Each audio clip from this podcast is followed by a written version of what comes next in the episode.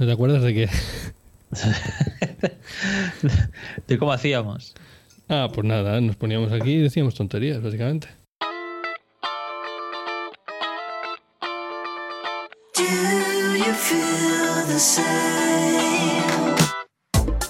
Descubre, disfruta, comparte.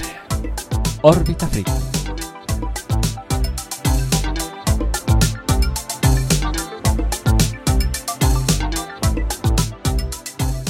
Buenas, bienvenidos a Órbita Friki, edición, última edición de este año. Un año complicado, un año largo, un año confinado. Igor, buenas, ¿qué tal? Hola, muy buenas. Sí, aquí estamos. Estamos de vuelta para un último episodio de despedida de la temporada. Hemos tenido una pausa un poco excesiva, pero bueno, aquí estamos para despedirnos. Además, con, el tema del confinamiento y todos los cambios que hemos tenido por culpa de la pandemia, pues no podemos hacer nuestro típico episodio final de temporada en el Salón del Manga. Entonces, pues no, tiene que ser un episodio normal. Mira, Igor, yo ya no me preocupo. Este, al fin y al cabo, es un podcast para hablar de nuestras cosas y hablamos cuando podemos. Y, los que quieren escucharlo, pues se lo agradecemos mucho. Y si encima lo quieren comentar con nosotros, por mucho más, porque al final esta es la gracia de poder compartir nuestros hobbies con vosotros. Y en esta ocasión, en esta ocasión, eh, vamos a hablar de una película de terror. Aunque debo decir que tampoco, terror, terror, tampoco es que pasara mucho terror, ¿eh? tengo que decirte, Igor. Bueno, yo creo que es una película que, bueno, sin duda se clasifica en el, en el género del terror, eh, pero tiene, bueno, tiene sus cosillas, ¿no? Está claro que eh, es, es, un poquito inclasificable en ese aspecto y es difícil, ya lo hemos estado comentando antes, ¿no? Fuera de micro, que hay ciertos aspectos de esta película de los cuales resulta muy difícil hablar eh, sin entrar en spoilers directamente. Entonces, vamos a dejar en que se clasifica en el género de, del terror. Sí, vamos a, avisar, a comentar por si alguien no sabe de qué película estamos hablando. Estamos hablando de la película A Cabin in the Woods, La cabaña del bosque, ¿no? Sí, La cabaña en el bosque, que como fue traducido a castellano, The Cabin in the Woods en, inglés, que bueno, es una película del, del 2012, eh, dirigida por Drew Goddard, y escrita por el propio Drew Goddard y nada más y nada menos que el señor Josh Whedon, nuestro señor Avengers, nuestro señor Buffy. Mm, no sé por qué yo esta película la tenía asociada más bien, pero claro, obviamente incorrectamente, con, con el director de las últimas películas de Star Trek y compañía. Con, con JJ Abrams. Sí, sí, sí, no sé por qué.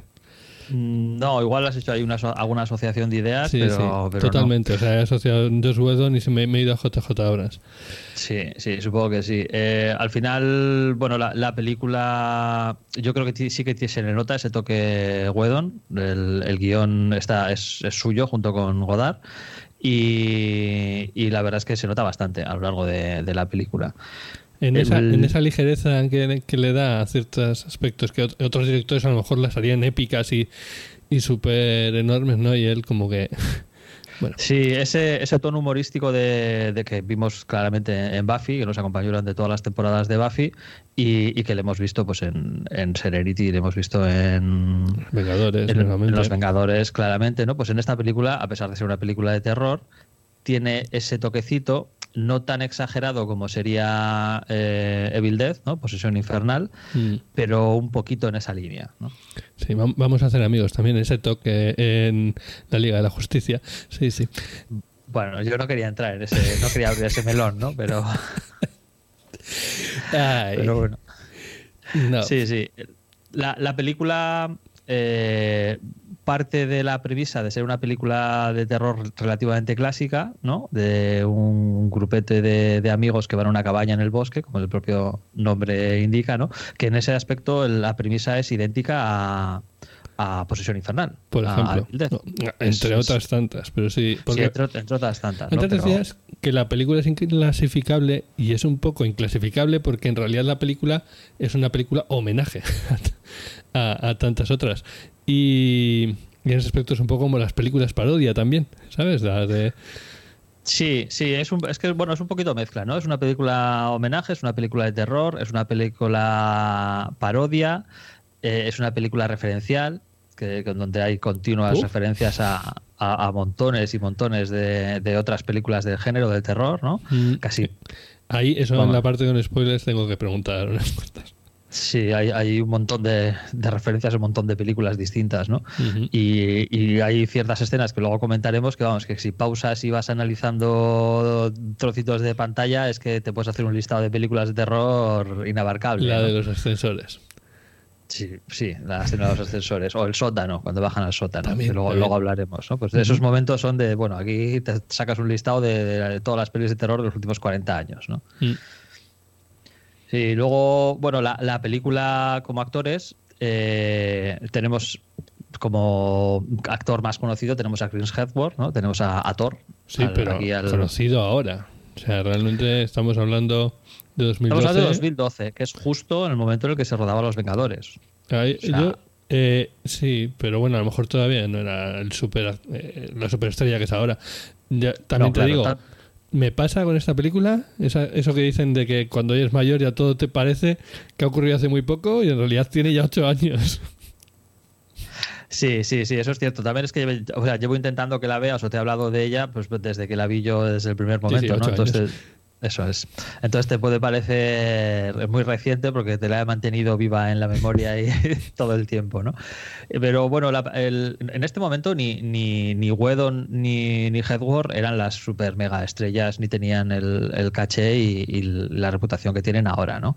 Eh, todo salió bien, Los Vengadores fue un éxito de la leche y eso lanzó al estrellato la, la carrera de los dos, pero podía haber ido mal y, que esta película pues no hubiese sido nada, ¿no? O sea, Sí, pero por eso digo que aunque aquí Chris Herwood pueda ser un poco más conocido, todos los actores son bastante desconocidos y todos son bastante corales. O sea, no es que Chris Herwood sea el protagonista de la película. Eh, correcto, por eso he evitado decir, no sé si lo he dicho al final, pero he evitado decir que era el protagonista porque es una película absolutamente coral, a ser la, típica película de terror con un grupo de amigos, pues el, no hay un líder claro que sea la, el protagonista de toda la película, sino que bueno, tienen un, liderazgo, o sea, un liderazgo, un protagonismo compartido entre ellos, van teniendo sus típicas escenas, cada uno de manera individual, por parejas, ¿no? Y cositas. Lo que ocurre es que Chris es el más conocido y el que más ha triunfado después, ¿no? Mm, la mayoría de ellos han, han, tenido papeles en otras series, en otras películas, en otros sitios, pero ninguno se ha acercado ni tan siquiera a, vamos, al tobillo de lo que ha, de lo que ha tenido después Chris Hemsworth. ¿no?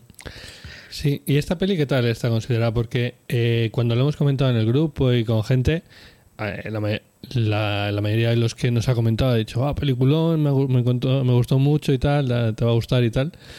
Eh, pero no sé, luego mirando por internet tampoco es que tenga ahí una calificación del copón, ¿no? Eh, esta película es encaja perfectamente en, lo que buscábamos en Orbita Friki en su concepción original, ¿no? Pues es esa pequeña joya escondida que pasó relativamente desapercibida, pero que en realidad es, es, una maravilla, ¿no? Pues eso, eso es exactamente The Cabin in the Woods. Es una película que la crítica puso muy bien, que los fans que la vieron la pusieron muy bien, pero que no es muy conocida, ¿no? Entonces, eh, encaja perfectamente en esa definición inicial de, de órbita friki que, o, reto friki, como, como era, ¿no? Que acabamos de concepción inicial. En su momento, sí. Sí, y la, película tuvo un éxito comercial bastante importante dentro de, lo que es, ¿no? El tenía un presupuesto de 30 millones, que ojo, no está nada mal para, una producción de este tipo. Y recaudó más de, más de 70. O sea que, vamos, más que duplicado su presupuesto, es un éxito arrollador. Lo que pasa que, lógicamente, eh, estamos en unos números, pues no bajos, pero, pero medios, ¿no? La crítica la puso muy bien, las páginas como Rotten Tomates y estas cosas, pues la verdad es que las ponen todas bastante bien y tiene una, tiene una calificación bastante alta. Y cualquiera que la vea, o prácticamente todo el que la ve y que le gusta un poquito el tema del género de terror y estas cosas, pues yo todavía estoy por encontrar una persona a la que no le guste. Ya. Mm, yo lo, máximo que se me puede ocurrir es un poco lo que me pasaba al principio que estaba diciendo, what the fuck, o sea, esto de qué va, eh, no, no, tenía nada claro, porque como dices, la película empieza como la típica película de terror en la que cinco amigos han quedado para irse de fin de semana. No, ese es el problema, es que no empieza así. Bueno, es cierto, empieza con dos tíos raros en una especie de gran fábrica o de gran, eh, bueno, casi es la, la cualidad de un villano, básicamente. Y que Claro, ese, ese- ese es el problema, ¿no? Que tú te pones a ver esta película, te dicen que es La cabaña en el bosque, una película de terror, cinco amigos van al bosque, tal, no sé qué, no sé cuánto. Y, y los primeros tres o cuatro minutos de la película eh, son dos tíos que están en una especie de mega búnker eh, de, un de un supervillano o algo así, la típica super mega construcción, ¿no? Algo por el estilo, y que van a tomar, están, se cogen un café, se cogen un, co- un cochecito que recorre por todas las instalaciones mientras van hablando de sus cosas, del fin de semana, de que, no sé, Roger me ha dicho que vea tal película, no sé, no, no me acuerdo exactamente la conversación, ¿no? Entonces, claro, eh, por cierto, para esta, para esta película hicimos una cosa curiosa, Roberto y yo, que fue verla a la vez. Sí. ¿no? Utilizamos una, una plataforma que se llama Plex y la estuvimos viendo los dos simultáneamente, ¿no? Sí, streaming, la, la opción de ver en- con amigos y entonces cuando, un- cuando te quedas, digamos, uno arranca la película y el resto se juntan y cuando todos están, pues la pueden ver, incluso podemos parar e ir al baño y, y la ves todo, todos juntos. Eh, de momento Plex la tiene y sé que algunas otras plataformas la están empezando. No me extrañaría que Netflix y similares acabaran, acabaran Sí. trayendo algo así. Sí, me parece una, al- algo que, bueno, Netflix en algún momento supongo que, que incorporará, bueno, Netflix, Prime Video o, o las otras plataformas, ¿no? Me parece que es, es posible que, que lo incorporen y que incluye, incluso incluyan algún tipo de chat o algo por el estilo para poder comentar, ¿no? Sin utilizar otras plataformas.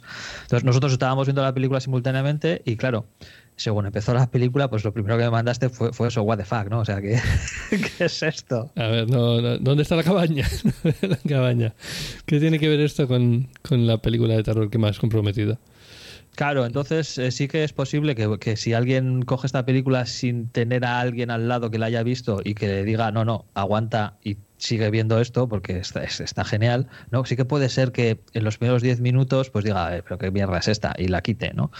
Y, y- no llegue a, a lo que hay detrás. Mm, Sí, además que te tenías que estar partiendo porque yo iba haciendo mis. Te iba contando mis conjeturas a medida que avanzaba la película de lo que creía que estaba pasando y no, no, no estaba en la mitad. No, hubo, hubo una que me pareció buenísima, Sí, una sí. conjetura que, que lanzaste ahí, que, que estábamos viendo el, el subconsciente. Subconsciente. el subconsciente del, del director de la película, ¿sabes? Y, y dije, guau, hostias, qué buena.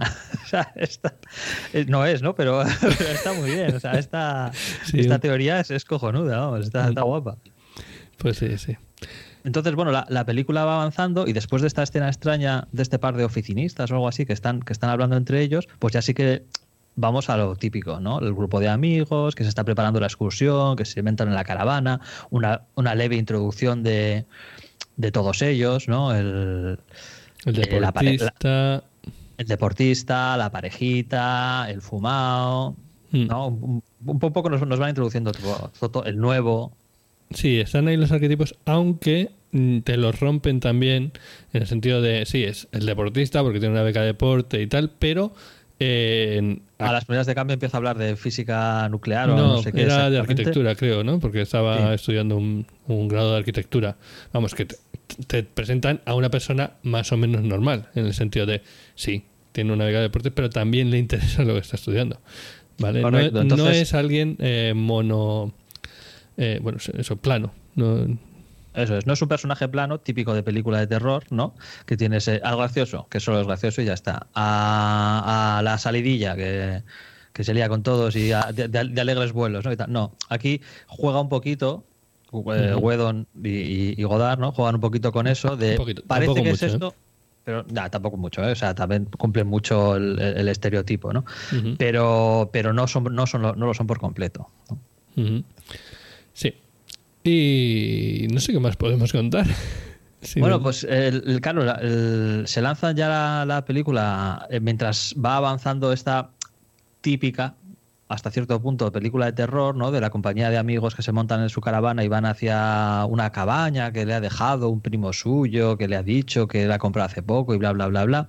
Y claro, lo extraño de la película es que intercaladas con estas escenas de película de terror típicas, volvemos de vez en cuando a ver otra vez a, a esos dos tipos, ¿no? A los oficinistas con los que en realidad empezó la película. en el búnker, eh, haciendo, no sé, pues haciendo bromas. Muy de coña, de hecho. Sí, bastante de coña, como eh, en un trabajo que parece bastante rutinario para ellos, ¿no? Que está, pues bueno, pues eh, comentando diversas cosas del trabajo y tal. Y, y, claro, es, es- o sea, estás completamente descolocado porque, porque esto no encaja, ¿no? No es que no sabes qué estás viendo. O sea, real- realmente no, no, no, no te dan la suficiente información, tampoco es necesario que, en este momento lo saques, porque no, no, es, no es posible, sencillamente.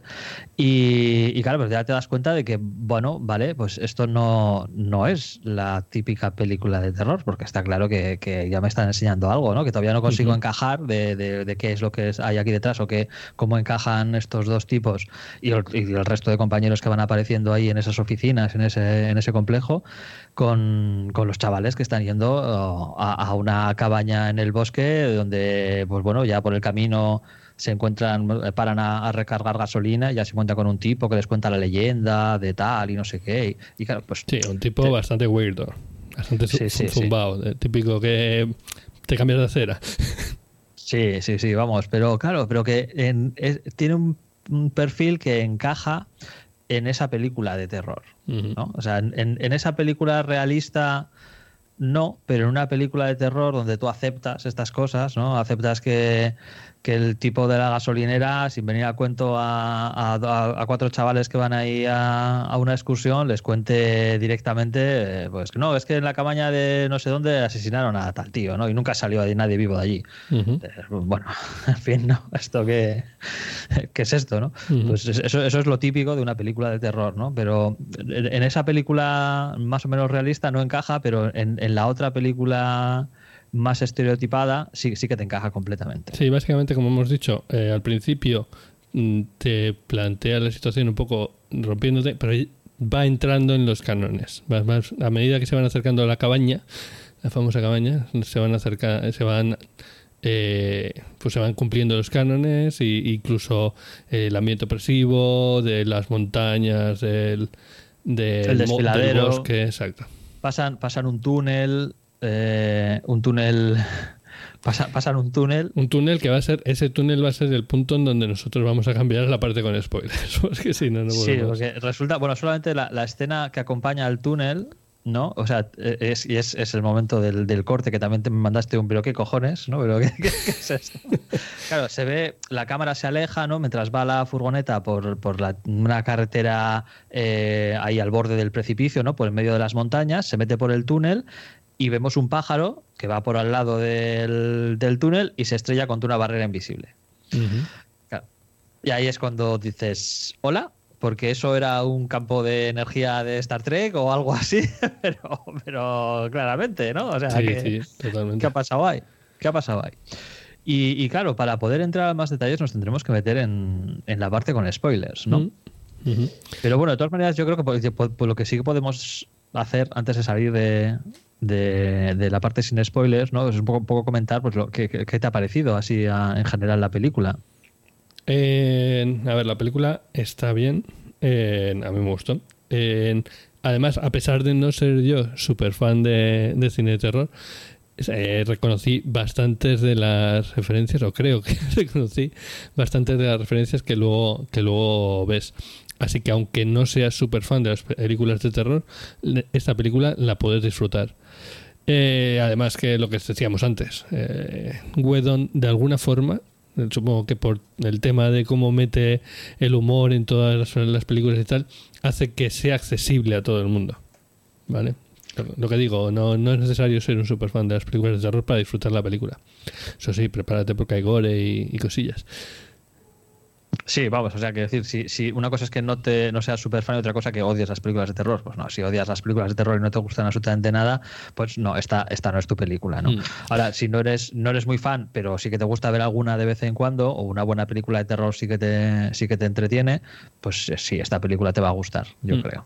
También te digo que es más terror de slasher, de terror de, ese tipo, que terror de, realmente de, de terror Sí, no es, no es eh, de, haunting o una cosa así, ¿no? De, tensión. No, no, es, esto es, el terror es de. Estamos hablando de, un slasher, de, de Viernes 13, de Freddy, de Pesadilla Angel Street, eh, Evil Death, lo que pasa que con un poquito menos de humor que, Bueno, Evil Death es que la primera tampoco es te creas que es muy de humor. O sea, quiero decir, luego degeneró mucho... Bueno, degeneró, no degeneró, simplemente evolucionó, ¿no? En otra cosa con... No, pero recuerda, porque Evil Death eh, la vimos tú y yo juntos, que la Evil Death, claro, empieza como muy seria, pero hay un punto cuando llega al, al, basement y se corta la mano que es cuando la cosa se vuelve totalmente desquiciada. Sí, sí, pues esta película no tiene ese punto en el cual se desquicia, ¿no? O sea, ese tono de bastante terror, aunque tenía alguna broma y chorradita de Evil Death, hasta el momento en el cual ya se va de la pinza por completo y, empieza a hacer todas sus barrabasadas, ¿no? Con motosierra en la mano y todas estas cosas. Pero ese, ese ambiente previo de, de Evil con la cinta grabada, con el Necronomicon y todas esas cosas, hasta ahí sí.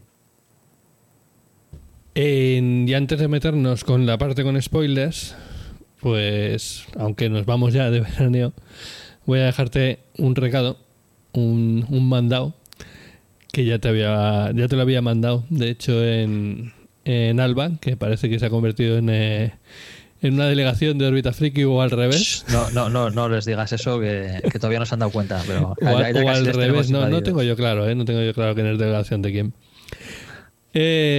Bueno, ellos son más, pero. Sí, sí, si se ponen tontos nos ganan. Pero. Bueno, pues allí te dije que había. Estábamos hablando, creo que era de Ger o así. Eh, sí. Nos, nos había ido mucho la pinza eh, divagando. Y te dije que había un libro de Arthur C. Clarke de ciencia ficción que habla de la trascendencia y que eh, está muy bien, o por lo menos a mí me pareció que te daba para hablar mucho eh, cuando lo leí. El libro se llama El fin de la infancia. Es un clásico. Es un clásico de, de Arthur C. Clarke. Es de 1953. A mí se me hizo un, un pelín... Se me atragantó un poco ¿vale? Porque, bueno, pues tiene esa forma de ese, ese ritmo de, de otra, de otra época. sí. Ahora estamos más acostumbrados a que todo tenga más láseres y más tiros y más de todo. Bueno, pues me, viene muy bien, la verdad, porque eh, estoy notando en mi interior esas ganas de leer, ¿no? Creciendo poco a poco. Sé que se acerca el momento en el cual voy a empezar a leer libros uno detrás de otro hasta que se me pase el, ¿no? el, ansia. y, sí que me apetece, la verdad, empezar a leer unos cuantos, ¿no? Eh, he, sufrido una recaída en los juegos de móviles y llevo un tiempo sin... no quiero ni preguntar, vale. Vale, sí, pues eh, ya, me, ya me contarás. Eh, ya cuando vuelva la siguiente temporada, en algún momento nos pondremos con él. ya te digo, yo creo que nos va a dar para filosofar mucho, sobre todo. Hombre, Arthur C. Clarke y encima un tema que, que, da para tanto, ¿no? De hablar como la trascendencia, la IA y todas estas cosas, que es lo que es ser humano. No, no, he dicho la trascendencia, no la IA. La trascendencia. Bueno, pues no, tiene que ver con IA y tal. Pues y sin más, vamos a poner nuestro aviso de spoilers y vamos a rajar en condiciones de A Cabin in the Goods.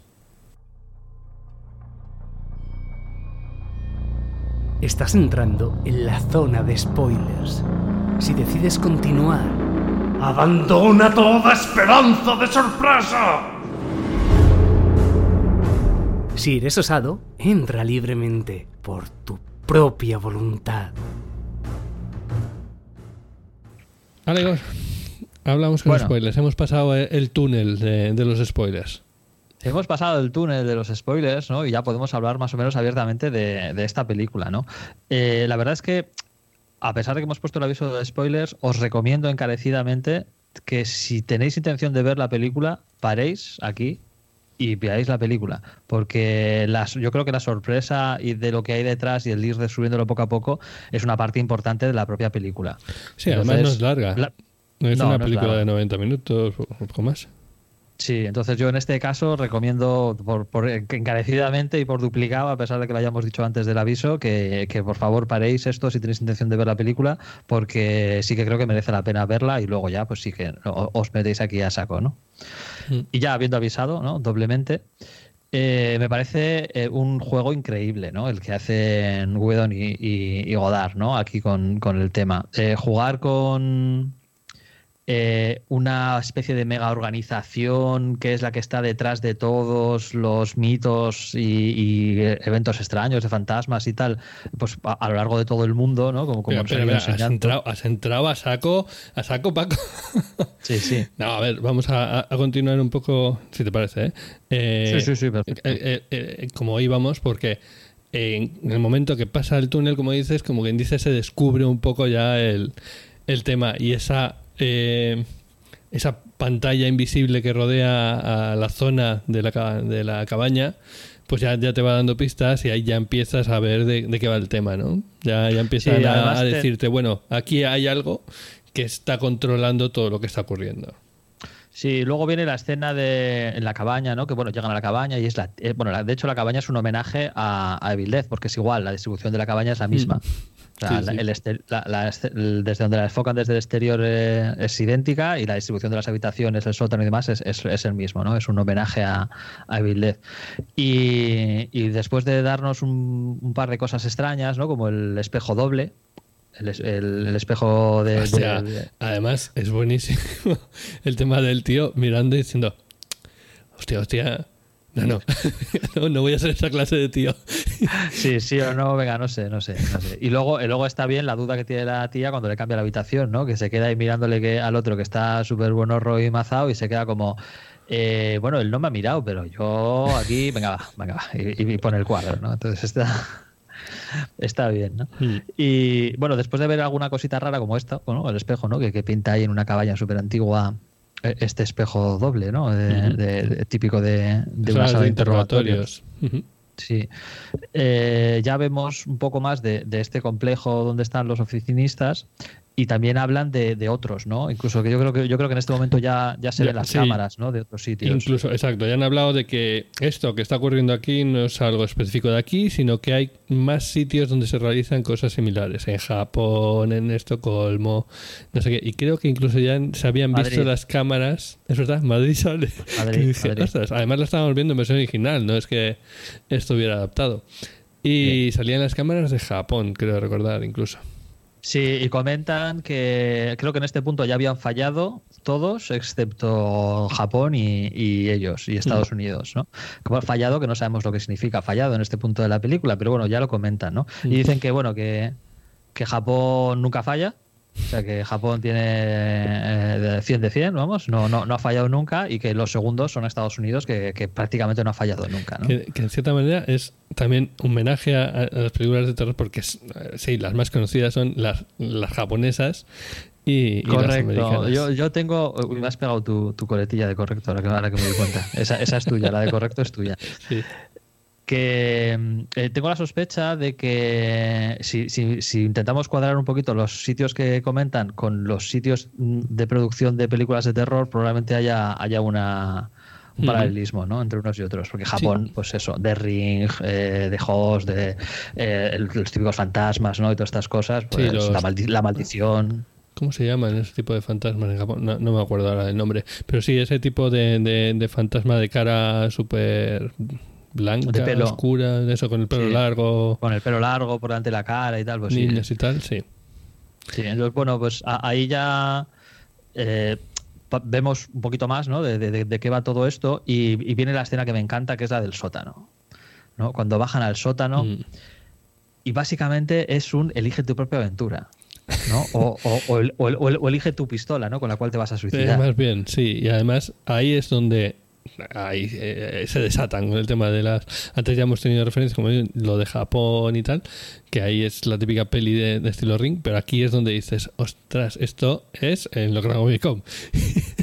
aquí Sí, está- Claro, claro, es esa escena que yo te digo que la puedes parar y, y avanzar poco a poco y ir analizando el, el sótano, porque claro, en el sótano tienes todos los objetos típicos y prototípicos de estas películas, ¿no? que, eh, el Ves- sótano, volvemos a Evil. Sí. Sí, sí, sí. En el, sótano que en Evil Dead es donde encontraron el Necronomicon, ¿no? Y la cinta grabada con, con, la- con el Necronomicon re- relatado y, y estas cosas, pues aquí dan un paso más, ¿no? En lugar de encontrarte eso, que sería una opción, en lugar de encontrarte solo con eso, te encuentras cientos, decenas y decenas y cientos de, de opciones, ¿no? Eh, tienes, el, tienes el libro en Economicon, tienes una, una grabadora, tienes eh, una caja de música, tienes un diario antiguo, tienes un espejo que parece que refleja algo raro, tienes un cuadro antiguo, montones Tienes y montones. otra cosa que es como un como una esfera, que yo creo que esa es como la de la Hellraiser. es, es la de Hellraiser, que luego sale el, el tipo de Hellraiser, o bueno, prácticamente. Algo ¿no? parecido, sí. Ob- Obviamente los, los derechos están inspirados. Sí, sí, sí, eso es, ¿no? Entonces, bueno, pues eh, eh, básicamente tienes, mm, yo creo que todo, ¿no? Que si te pones a analizar la, la escena poquito a poquito y, pausando, pues, pues, pues, tienes ahí prácticamente toda la colección de inicios de películas o de historias de terror que, casi que te puedas imaginar. Y es lo, que te digo, de, que yo no he visto Hellraiser y no tengo, pero lo reconozco, reconozco todas las, porque son míticos todas esas cosas. Sí, a mí me pasó, una, me pasó una cosa con esta escena, la primera vez que la vi, me volvió a pasar cuando la vimos el otro día, que eh, no, no puedo evitar y supongo que, claro, a los aficionados al cine de terror y a este tipo de historias nos pasará que según enfocaban un objeto, tú ya te hacías la película.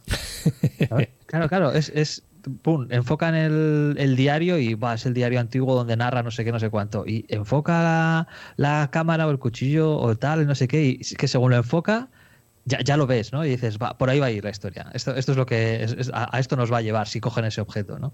Mm. Entonces eso a mí me pareció una manera muy bonita de jugar, ¿no? Sí, y además están, eh, porque solo fuera eso, pero están intercalando con las escenas de del basement, de, ese sótano, que están haciendo apuestas, de a ver cómo van a, van a elegir, de qué van a elegir. Que está uno de los protagonistas del sótano siempre con la sirena, la sirena esta, no sabes qué demonios es eso de la sirena. Porque quiere ver la sirena, nunca ha conseguido ver la sirena y él, y él apuesta por la sirena, ¿no? Y, tienes ahí, pues están haciendo apuestas de, de por dónde van a ir, ¿no? Y tienen el típico tablero con todas las apuestas apuntadas de los zombies, los no sé qué, los reinarmados, los estos, los otros, no sé qué, no sé cuánto. Y al final acaban escogiendo. Que nuestros protagonistas escogen pues el, diario antiguo, ¿no? El, el, libro diario. Bueno, de hecho, cada uno de ellos coge un objeto, porque se separan un poquito, y cada uno de ellos coge un objeto, pero la que se lanza a, como a iniciar ya, ¿no? Porque empieza a leer el diario y entonces eso es lo que lo inicia todo, ¿no? Ya cuando empieza a leer el diario antiguo, empieza a contar la historia de, de una niña y los padres que tenían hambre y, bueno, y una serie de, cosas que nos llevan a, unos zombies resucitados, ¿no? Eh, que bueno, no claramente no habían visto Evil Death porque acaban leyendo la letanía en latín que nunca hay que leer en, en voz alta, ¿no? Evidentemente. Y cuando leen eso, pues eh, resucitan los, los zombies en las afueras de, la cabaña. y escena, se escena mítica de la mano que sale de la, tierra. Sí, sí. Y, se resuelve la apuesta. También vemos en paralelo cómo se resuelve la apuesta y reparten el dinero, ¿no? Y estas cosas, porque ya, ya, ya está, ¿no? Ya, ya se ha resuelto por, por, por, dónde van a ir los tiros. Sí, hay que decir que aquí también se ve el tema de Hemos dicho que al principio los arquetipos no se, se intentan no marcar tanto, lo del deportista es deportista, pero bueno, también estudia tal. Y aquí mm, se marcan los arquetipos utilizando drogas de de y tal, sí. Sí, eso está bien porque los arquetipos se, se, marcan claramente y vemos cómo los fuerzan desde la sala de control, ¿no? Porque la cabaña tiene una serie de emisores de gases y de feromonas y de cosas pues más o menos extrañas, ¿no? Que, de control mental, que, que fuerza eh, que estas personas que no encajan completamente en ese estereotipo, en ese arquetipo, encajen perfectamente, ¿no? Pues tienes al deportista, deja de usar el cerebro y solo ya va a musculitos y ya está, ¿no? la, rubia, que no era tan tonta ni tan chabacana ni ligera y estas cosas, ni tan salida, no, ya no, ya está, vamos, totalmente salida y, solo piensa en, una cosa, ¿no? El bobo es bobo y bufón, ¿no? Bueno, es es el fumado, pero precisamente... Yo no sé qué tienen los americanos con, la marihuana, de verdad. No, no, sé qué altar le tienen, que es que resulta que ahora la marihuana le sirve de escudo contra todo. Y, y, ya no hablo solo de esta película. Hay 100.000 películas en las que a la, eh, a la marihuana la convierten en... Eh, le ponen un altar, de verdad. No, no, no, no lo entiendo. Pero eh, bueno, es, una droga con buena publicidad en Estados Unidos. frente a la muy mala publicidad lógicamente, ¿no? De la heroína, cocaína y, y speed, estas y estas cosas, la marihuana pues tiene una publicidad bastante buena, ¿no? Se ve desde, desde muchos círculos, pues se ve como, bueno, pues prácticamente una, copa de alcohol y poco más, ¿no? Entonces, en muchas películas como esta, por ejemplo, pues le dan un papel incluso protagónico, ¿no? Porque, adelantándonos un poquito ya para adelante, pues el, el, el bufón el, fu- el fumado, resulta que está tan fumado que las drogas que han intentado usar contra él pues no funcionan, ¿no? Entonces es el que rompe un poco el esquema de, de lo que están haciendo desde la sala de control. Y se convierte prácticamente en el héroe de la película. Sí, se convierte en el héroe de la película, efectivamente. Eh, Se convierte en el héroe de la película. Porque, bueno, la- tampoco vamos a entrar ahí a, a minuto Sí, a minuto no ¿no? de la peli. Pero bueno, la, la peli se va desarrollando a partir de ese momento en lo que sería un esquema típico de película de terror, donde salen los zombies. Sí, ahí es donde totalmente. O sea, Es las, Total. Ah, y, y a, y a lo bestia. O sea, cuando agarran a, a la rubia y la cortan el brazo y la corta y luego le lanza la, cabe- lanza la cabeza. sí, es un viernes 13, eh, pero muy, muy bruto. Muy bruto. Sí, sí. Con- vamos, con, con, con gore total. ¿no? Entonces ahí sí que, se- bueno, se desarrolla en el esquema típico en el cual eh, mueren los que tienen sexo, que, que eso, pues son el Hemsworth y, y la novia, cuando tienen sexo, pues primero muere ella, luego le siguen a él, tal, eh, se escapan, toman la, la, la- la caravana, intentan huir, pero no pueden porque el túnel se ha cerrado por un, de- un- una misteriosa explosión que debería Bueno. haber ocurrido antes, pero hay un error y bueno, en fin, ¿no? Sí. El caso es que, que va el esquema típico en el cual van muriendo uno detrás de otro hasta que solo queda la Virgen, que es la, la chica, ¿no? La- La- una, una de ellas. La muerte de, de Hemsworth es bastante mm, anticlimática en el sentido de, al fin y al cabo, todo el resto están metidas dentro de la película de terror, pero la de él Sí. realmente se choca contra ese muro invisible que dices, pues vale, pero realmente tendría que haber salido. Sí, sí, sí. La, la de Chris Hedward es la muerte que nos recuerda que esto no es un slasher. Mm. ¿Vale? Porque de- desde ese momento hay, hay mucho rato de la película que parece un slasher típico y una película de terror normal, ¿no? Entonces, es- ese es el punto en el que vuelve a cortar y te vuelve a recordar muy gráficamente de no, no. Ojo, que igual hace un rato que no, que no te damos esta impresión y te habías creído que, que estabas viendo Viernes 13, parte 714. Pues no. Pero no, la, la cosa no va a ir por ahí, y es verdad. Eh, y eso, eso es una de las cosas chulas, porque luego ahí empieza todo el tema de, de la parte de abajo, ¿no? Ya Claro, en el momento en el que solo queda ella viva, en el que solo queda la Virgen, o sea, trabajamos con lo que tenemos. Sí, sí, de trabajo, bueno, trabajamos con lo que tenemos, ¿no? Porque de virgen no tenía nada la, la- la chiquilla, ¿no? Pero bueno, es, es- es lo que hay. Y eh, entonces ahí ya sí que es donde nos enseñan casi por completo el, entramado, ¿no? De qué es lo que hay detrás de todo esto, ¿no?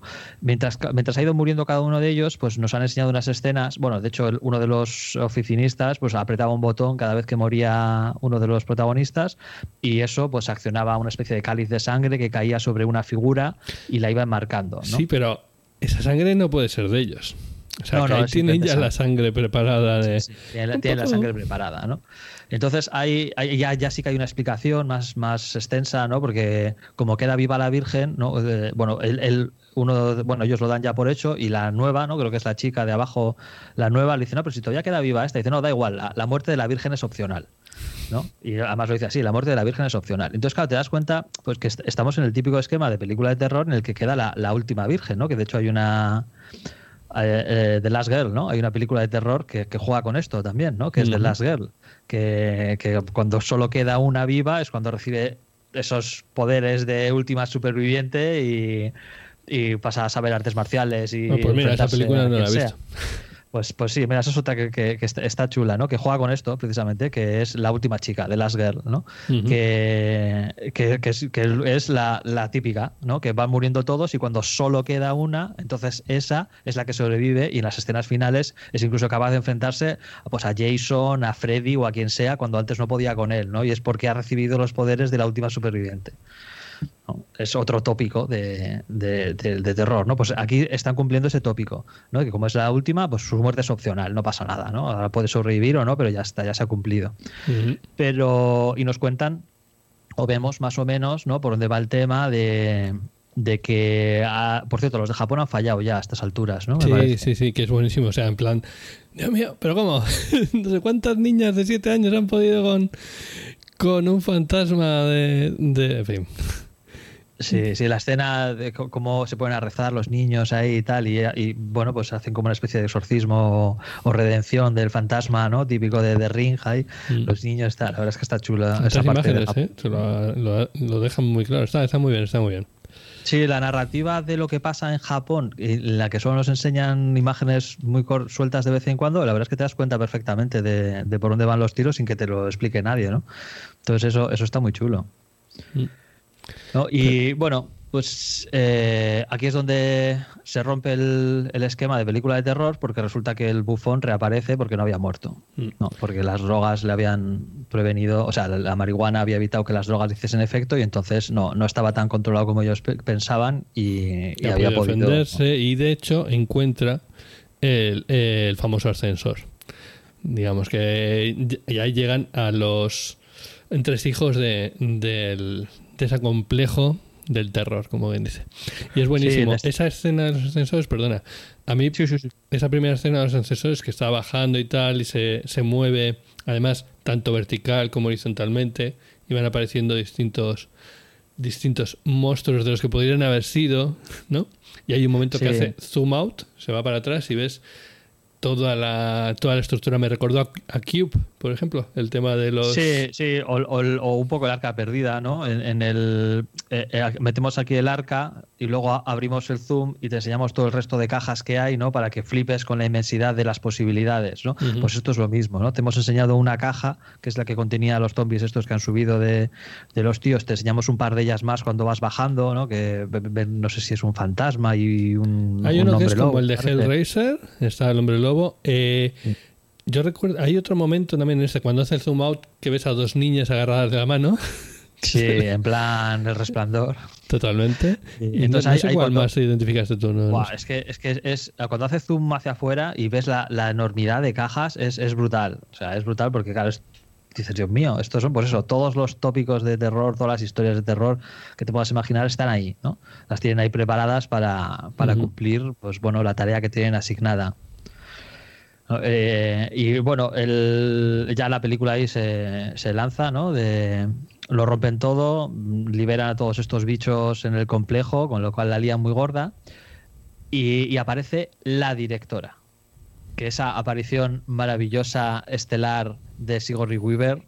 Sí, sí, bueno, ese, ese, la lía muy gorda es la lía muy gorda, ¿eh?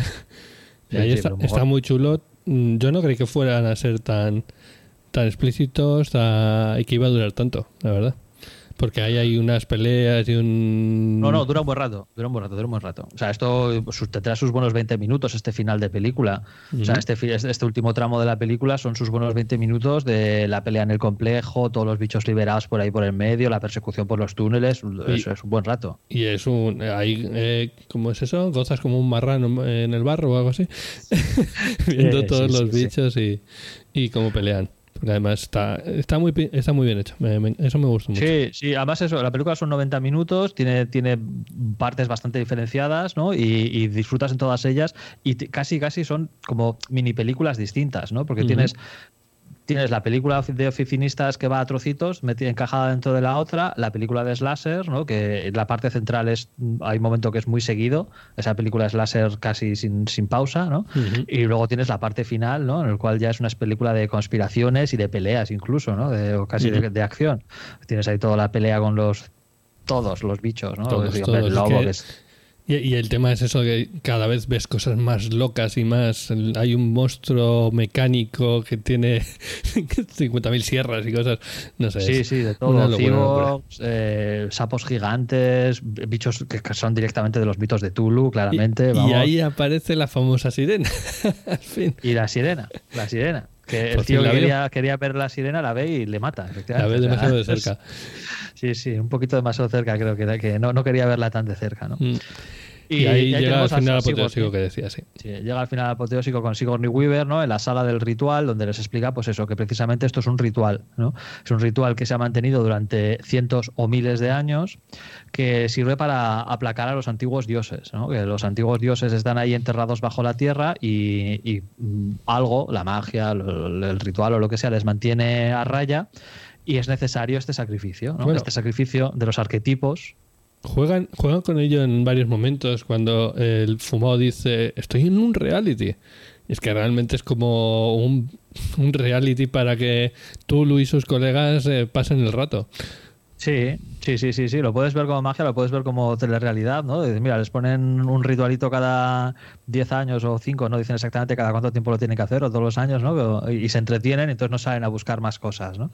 Pero bueno, lo, tienen ahí y eso ya te explica, ¿no? Todo el tema de que tienen que cumplir los arquetipos del el deportista, la virgen, tal. Entonces, lo, y que si no lo hacen, si no cumplen el ritual, si no matan a al bufón, ¿no? porque tiene que morir antes que la Virgen, el, bufón, eh, los dioses antiguos despiertan y destruirán el mundo. Ah, básicamente, ¿no? Entonces lo, tienes ahí, tienes ahí ese momento de, pues, ¿le meto un tiro o no? Que también es un elemento de ciertas películas de terror, como la de esa que te traían un botón y te decían, si lo pulsas morirán no sé cuántas personas, pero tú ganarás 100 millones de, dólares. Sí, sí, sí, sí. Y ahí le plantean esa decisión imposible a, la, Virgen. Bueno, pues hay, un, hay una aventura de rol eh, que es exactamente esto. ¿Vale? Eh, la, campaña de Más allá de las montañas de la locura de Tulu, que es mm. una pedazo de campaña espectacular, ¿no? Eh, sí, pues es, brutal, basada en el relato de, Lovecraft, de las montañas de la locura, y que estuvo a punto de llevar al cine eh, este. ¿El de, Señores Anillos? ¿Jackson? Sí, de Peter Jackson. Estuvo a punto. Mm. No, sí, fue Peter Jackson, fue el que estuvo a punto de llevarlo. O, Robert Rodríguez, ¿no fue Robert Rodríguez? Espero que fuera Peter, Jackson, le pega mucho más. Era Peter Jackson, sí. Porque pues vamos, no me imagino Machete. No, no, era este. El de. Ay, joder. Eh... Bueno, ahora no me sale. Bueno, pues. ¿Qué película? Estuvieron a punto de llevarla al cine, pero luego se cayó la, la, financiación, ¿no? Y, se ha quedado ahí, ahí parado. Y el de los robots gigantes, tío. ¿Spielberg? No, eh, ah, Pacific Rim. Ostras. Eh, ya, del toro, le pega también. Del toro, del, toro. eso, del toro, es del toro. esto fue del toro quien estuvo a punto de llevarlo, pero luego se, cayó la financiación y bueno, se quedó, se quedó en nada, ¿no? Bueno, pues el caso es que eh, tú en esa campaña, que está muy chula, es guapísima, una de las mejores que he jugado nunca a rol, ¿no? Al final del todo de la campaña, pues resulta que tú encuentras pues la, ciudad de los antiguos, que, estaba allí en la Antártida, y que, eh, bueno, pues eh, los antiguos, que aunque son bichos de Tulu, en realidad son enemigos de los, de los, de los primigenios, y lo que tienen allí es una maquinaria que es lo que ha mantenido a los primigenios dormidos y separados de nuestro mundo durante miles y miles y miles de años. Pero la maquinaria está rota porque es muy vieja y como ya no quedan antiguos vivos que, las, que sepan mantenerla, eh, lo que hacen es sustituir piezas de la maquinaria con cerebros de, humanos. ¿Vale? Entonces, claro, cuando llegan los personajes hasta ese punto, eh, se encuentra con que la maquinaria está fallando y que si no meten un cerebro de un humano en ese mismo momento, pues ya va a fallar y se va a abrir, eh, va a despertar Tulu, etcétera, etcétera, etcétera. ¿no? Entonces, claro, claro, claro, claro. Pues tienes esa, esa disyuntiva de, bueno, pues, pues está tocado. está tocado, ¿no? Y aparte de la decisión esta final de la campaña, ¿no? Hay una cosa muy chula que es que tienes un capítulo epílogo que te dicen que no lo juegues, no lo juegues hasta que no pasen al menos un año o dos desde que juegas la campaña, ¿vale? Para, que, para que los jugadores se olviden del tema. Y después de eso, juegas una aventura de Tulu que está eh, eh, ambientada en la época actual, en la cual investigan los jugadores una serie de asesinatos ¿no? Y que después una desaparición que se va enredando, que se va enrevesando cada vez más, hasta que descubres pues una conspiración de una organización secreta que lleva años y años y años, desde los años 20, secuestrando gente y sacrificándola y tal y no sé qué, y les persigues y tal, y cuando llegas a la escena final te encuentras con los personajes de los jugadores de los años 20, ya ancianos, que han tenido que seguir secuestrando y asesinando gente durante 70 años para poder alimentar la máquina y mantener al mundo libre de, los primigenios. Y cuando llegan al final, pues te encuentras ya con la disyuntiva de los personajes nuevos de los jugadores tienen que sustituir a los personajes antiguos, porque claro, si no hay alguien que haga eso, pues los primigenios vuelven, ¿no? Bueno, Entonces, bueno, que estamos en la parte con spoilers, pero vamos, acabas de spoilear toda la aventura. Eh, entonces, eso, eso, esos personajes viejos serían esta organización. Que en algún momento descubrió el ritual o lo que sea, y claro, pues tienen que, tienen que mantenerlo. Mm. Porque si no, los dioses antiguos nos devorarán a todos.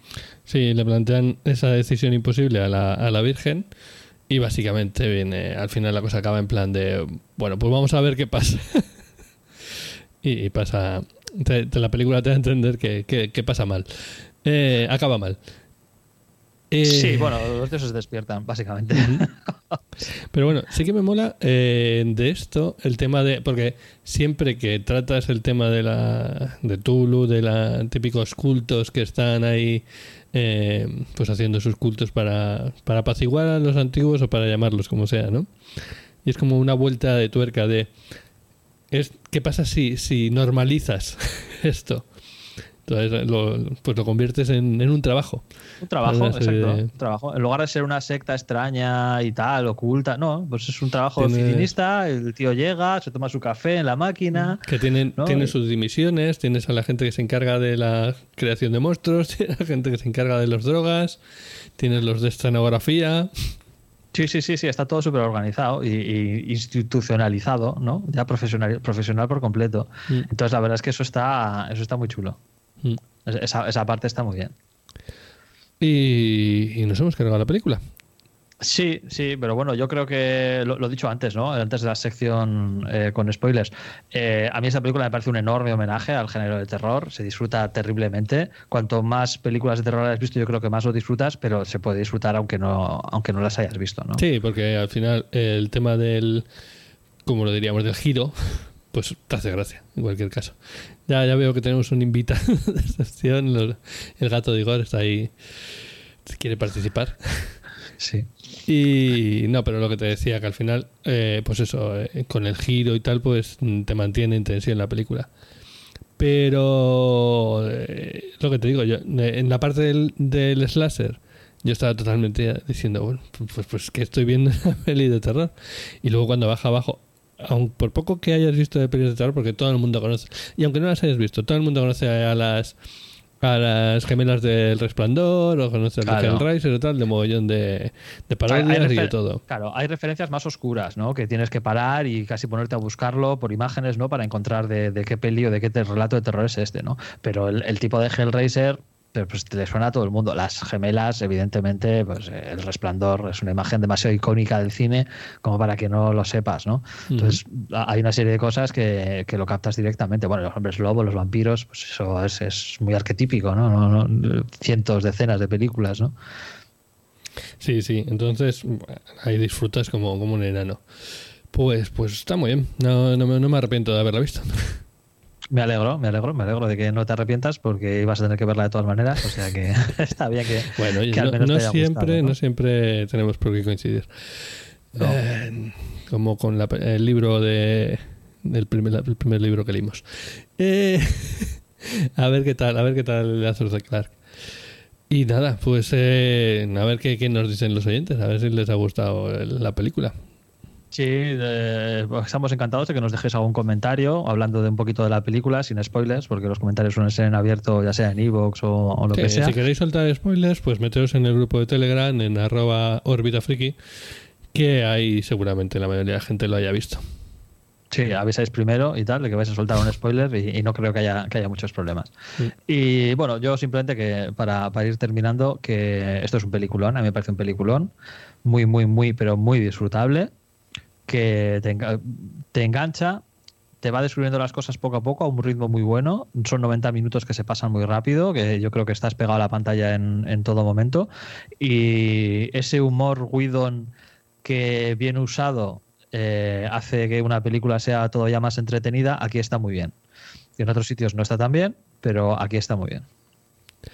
Sí, no, no te digo que no. Mm, sí me parece una buena película, sí me parece un buen homenaje, pero también te digo que dentro de no, no va a ser un referente. O sea dentro de unos años pues bueno será será una película más.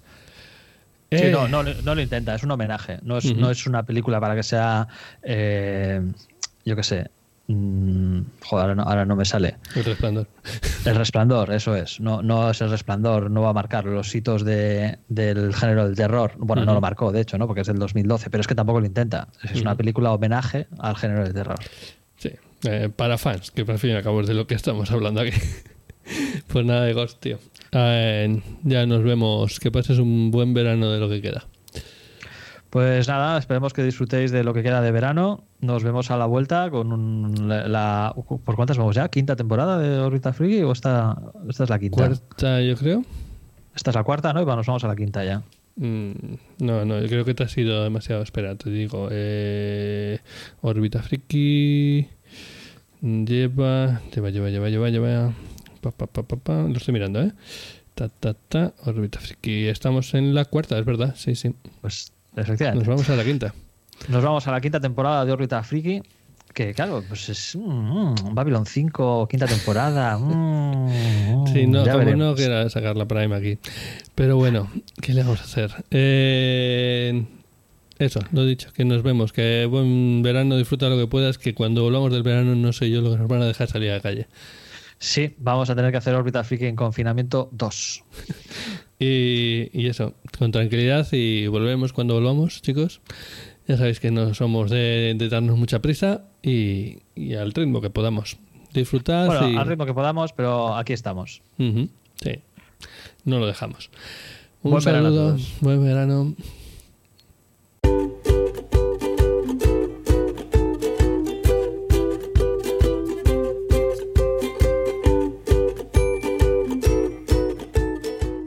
Puedes escucharnos en Spotify, Evox o en tu reproductor de podcast favorito.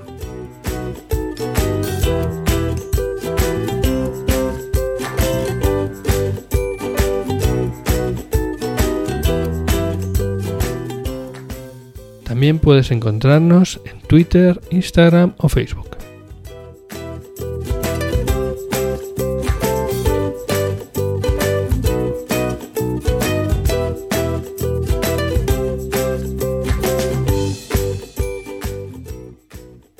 Sobre todo, si el episodio te ha gustado, compártelo. Es lo que más ilusión nos hace.